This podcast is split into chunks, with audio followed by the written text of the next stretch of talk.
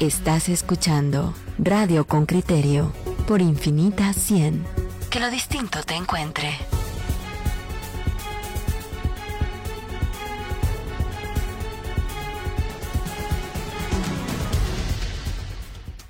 Sí, ya está en la línea. Ya está. ok, muy bien. Entonces, tenemos a nuestro entrevistado, oyente con criterio, hemos desarrollado una serie de entrevistas a lo largo de este año reflexionando sobre el 2021, su significado, cuáles son los momentos eh, cruciales que nos indican de, la vida en Guatemala y hacia dónde apunta el 2022. Entre los invitados se encuentra Martín Toc, presidente de los 48 cantones de Totonicapán, que este año cobró relevancia en aquel discurso cuando recibe la CIA de Atanasio Zul en el Palacio Nacional de la Cultura, donde hace un un, pronunciamiento, un discurso que se convierte pronto en un posicionamiento que, que acarrea, eh, sí, aplausos y reconocimiento de la población guatemalteca. Más tarde, con ese paro al cual convocan en, en resistencia, sí, y en rechazo a la, a la orden, a la decisión de, la fiscal general de despedir sin un proceso al fiscal especial Juan Francisco Sandoval. Em, ha cobrado relevancia, ha suscitado pues mucha curiosidad y muchas preguntas y hoy nos acompaña. Bienvenido Martín Toc, ¿cómo amaneció? ¿Cómo amanece Totónica? Van a ver en qué, para que nosotros em, sepamos lo que es amanecer con frío, ¿a cuántos grados amanece? Pues muy buenos días, pues nosotros aquí no, no vi que a qué, a qué grados estamos, pero desde las 5 de la mañana aquí estamos ya con unos proyectos comunitarios desde la comunidad, aquí ya estamos con varios vecinos trabajando y, y aquí en pleno trabajo ahí atendiéndoles la llamada a ustedes. Martín, ¿en qué están ahora eh, la comunidad? Eh, nosotros ahorita en la comunidad tenemos un proyecto de camino donde todos aportamos eh, recursos financieros con nuestros propios recursos, vemos algunos proyectos de desarrollo y Precisamente hoy en la mañana aquí estamos viendo cómo cada vecino está ayudando para descargar adoquines, están juntando recursos y esa es parte de, nuestra dinámica propia, nuestras comunidades de Totonicapán, que con nuestros propios recursos desarrollamos los proyectos para el desarrollo de nosotros mismos. Eh, ¿Cómo, eh, yo muchas veces me he preguntado cómo los 48 cantones como, como colectivo, vamos a decirlo así, ¿verdad? Como grupo social, eh, ahora que usted dice con nuestros propios recursos, cómo engarza cómo enlaza con, con el sistema eh, político de alcaldes, de gobernadores, que, que sí tiene un presupuesto del Estado.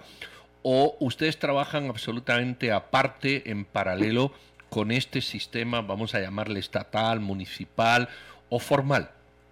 Sí, trabajamos precisamente paralelo, paralelo, que digamos en algún momento hay algunos aportes, pero nosotros tenemos como ese autogobierno local, por ejemplo en la comunidad donde yo vivo tenemos nuestra propia tesorería comunal donde todos tenemos damos nuestros ingresos como que fueran un proceso de, de como figurado un poco de impuestos, pero tenemos nuestra auditoría social, por ejemplo ayer teníamos nuestros informes de los fondos que se manejan, por ejemplo en el caso de nuestra comunidad nosotros manejamos un millón a un millón y medio de quetzales al año para el tema de mantenimiento de agua y entonces ahí está, digamos como eso es una autonomía local de cada una de las comunidades que nosotros tenemos. Martín, cuéntele a la audiencia con criterio eh, quién es usted, dónde nació, dónde se crió, a dónde fue a estudiar, eh, de qué se graduó. Yo esos datos los estoy leyendo acá, pero siempre es interesante que, que lo conozcamos más allá de las imágenes y los discursos que lo hemos visto pronunciar. Eh, ¿Qué está estudiando ahora? Cuéntenos su historia. Eh, muchas gracias. Yo yo nací en, en la aldea Pastocá. Eh, yo soy hijo de, de, agricultor. Mi mamá no sabe leer ni escribir, eh, pero nosotros aprendimos desde niño el trabajo de la montaña, hacer leña, cortar zacate para las ovejas, las vacas y dentro del proceso que hemos ido aprendiendo siempre el trabajo de campo y siempre decía yo que mi futuro era surquear, trabajar en el campo, sembrar el maíz, era creía yo que era la oportunidad que, que yo tenía, pero una de las cosas que cambió mucho mi vida a los 12 años fue el hecho que mi papá eh, me enseñó y me puso una palabra muy fuerte en mi corazón, dijo, miren, Dios tiene un propósito para tu vida, tienes una vocación y la tienes que buscar. Y creo que esa pregunta fue la que generó mucha curiosidad de preguntarnos realmente cuál es la, la razón de cada ser humano y eso provocó obviamente abrirme la, la perspectiva y eso me permitió recorrer y empezar a, a pensar qué podíamos hacer y desde ahí uno ha venido trabajando en otros proyectos, en otros procesos. Nosotros eh, fundamos una ONG en nuestra comunidad. En el 2011 ganamos una competencia internacional de la YBT en El Salvador sobre proyectos de ecológicos y fue una oportunidad de representar al país y dentro de esos espacios también tuve la oportunidad de estudiar en Japón en la Universidad de APU sobre el tema de de industrias locales y ya con los propios recursos propios y con apoyo de mi familia ya me gradué de bachiller en turismo y administración de hoteles y seguidamente me metí a la Universidad de Landívar para estudiar el tema de comercio internacional y precisamente dentro de mi proceso he estado ahí como siempre anuente a ver qué se puede hacer desde el desarrollo de nuestras comunidades y dentro de las características de nuestra comunidad, dentro de nuestro reglamento interno, que nosotros estamos siempre para servir durante de los 18 a los 70 años las posibilidades que pudiéramos servir a nuestra comunidad en dos periodos, precisamente en el no estaba dentro de mi agenda que el, el año pasado en octubre a mí me nombran como vicealcalde de mi comunidad para un servicio a honor durante el 2021 y tampoco estaba dentro de mi agenda la posibilidad de que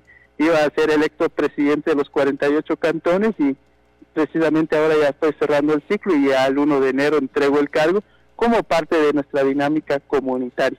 Martín, yo, yo soy Juan Luis Fonti y te tengo tres, tres preguntas al hilo. No sé cuál vas a querer responder primero y, de qué forma. La número uno, entiendo que sos empresario. Por favor, acláranos esto. Si, si tu fuente de ingresos es, es una pequeña empresa que vos montaste. Número dos, eh, ¿qué pensaste que una persona de tu edad haya ganado las elecciones en, en Chile? Es evidente que vos tenés eh, ambiciones políticas, pero tu edad pues solo te permitiría por la Constitución guatemalteca competir por un por una diputación o por una alcaldía.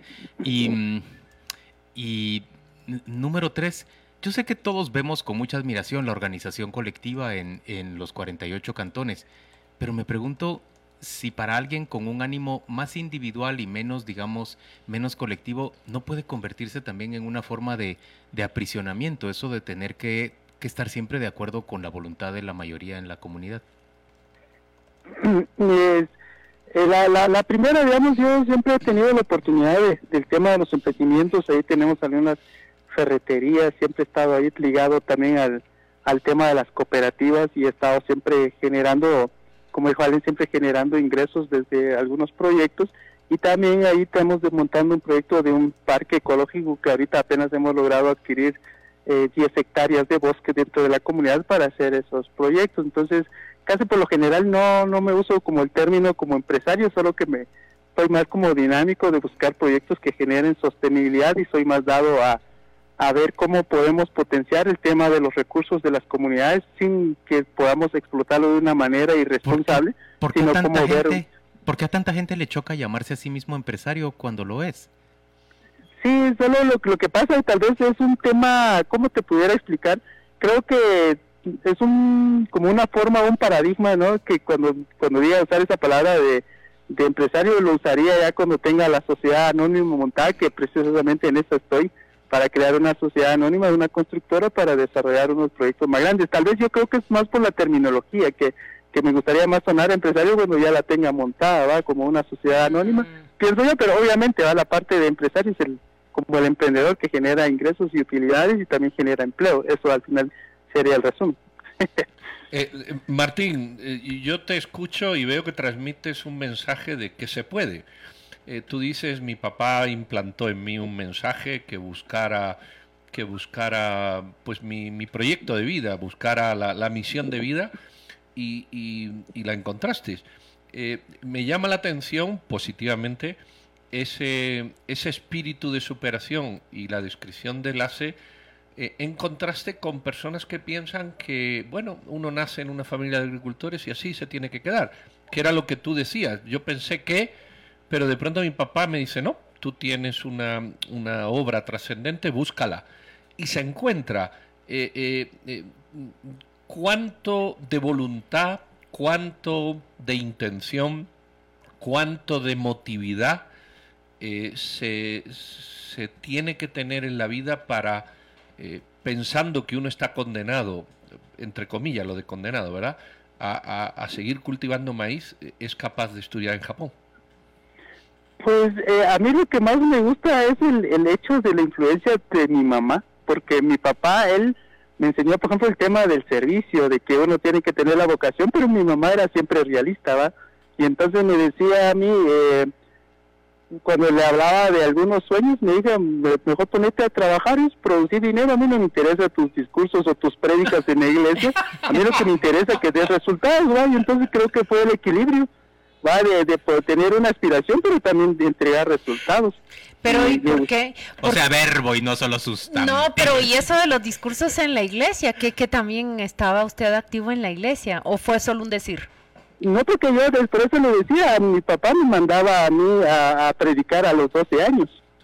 Y, y, mi mamá me mandaba a trabajar a los 12 años, entonces me dijo, no me gusta que solo hables, porque mi mamá decía, ah, qué bonito hablar en la iglesia, pero levantate a las 5 de la mañana y vamos a la montaña a hacer leña si le decís a la gente que hay que trabajar, vámonos. Y entonces creo que fue una de las dos dinámicas importantes. Pero, pero esas prédicas en la iglesia desarrollaron esta habilidad verbal que nosotros vimos ya, que, que toda Guatemala vio, por ejemplo, cuando recibe esa silla de Atanasio eh, Tzul.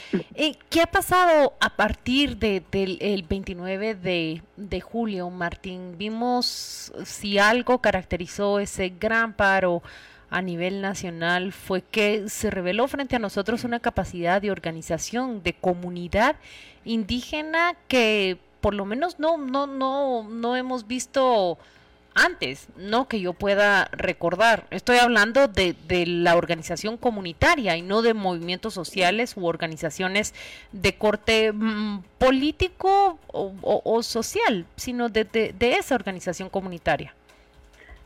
Lo, que pasa que entiendo yo que dentro de todas las autoridades indígenas, dentro de todo el proceso, es de que no habíamos, eh, existen muchas autoridades indígenas en el país, pero creo que no, no habíamos levantado la cabeza, porque siempre se tiene ese como ese, como ese temor de que nos se vea como una ruta política. Y entonces creo que en algún momento se tenía ese temor, pero como que cuando se observó la posibilidad de hacer algo genuino, creo que eso lo, le dio la posibilidad de una visibilización muy importante y eso ya está sobre la mesa, de que ahí están trabajando y que se están consolidando en el camino y que se entiende de que hay que incidir y hay que participar proactivamente dentro del desarrollo del país y creo que eso, y lo más importante del 29 eh, es el hecho de que no hubo, digamos, una llamada donde uno tuvo que llegar a, las, a los pueblos a decir salgan, sino ya todos salieron con voluntad propia y creo que eso es eh, la parte más relevante y positiva del ejercicio y ahora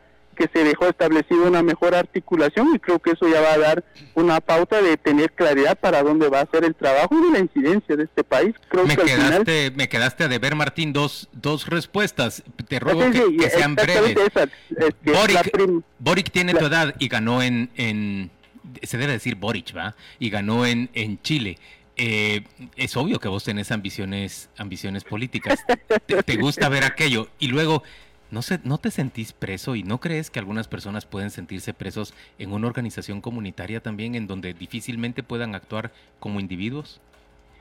Eh, la, primera, a mí me parece increíble el hecho de la, de la edad de, Chile, estaba al pendiente de todas las elecciones y, y a mí me da esa, digamos, como esa posibilidad de decir qué buena responsabilidad tenemos los jóvenes pero también yo soy muy consciente del hecho de que hay que siempre prepararse y tener la madurez porque el cargo también lleva mucha responsabilidad y si la, vida le permite a uno llegar a esos puestos también creo que es importante entender de que tenemos una deuda histórica con este país, que alguien que llegue tenga que hacerlo de la mejor manera y eso tiene un proceso.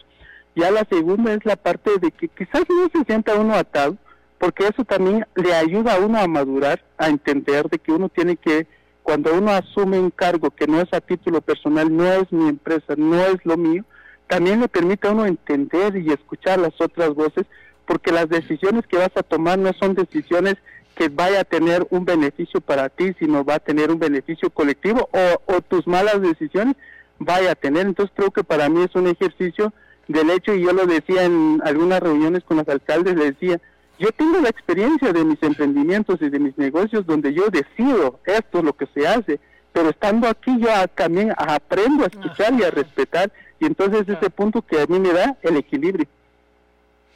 Martín, eh, ¿qué, ¿Dónde veremos a, ese movimiento indígena en el 2022? Mm, si nos queremos imaginar los primeros seis meses del 2022, eh, vamos a escucharles, vamos a verlos.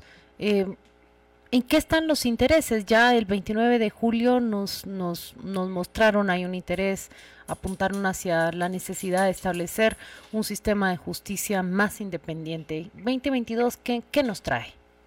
Eh, pues el 2022 van a haber una articulación de, de mayor fuerza de las autoridades indígenas.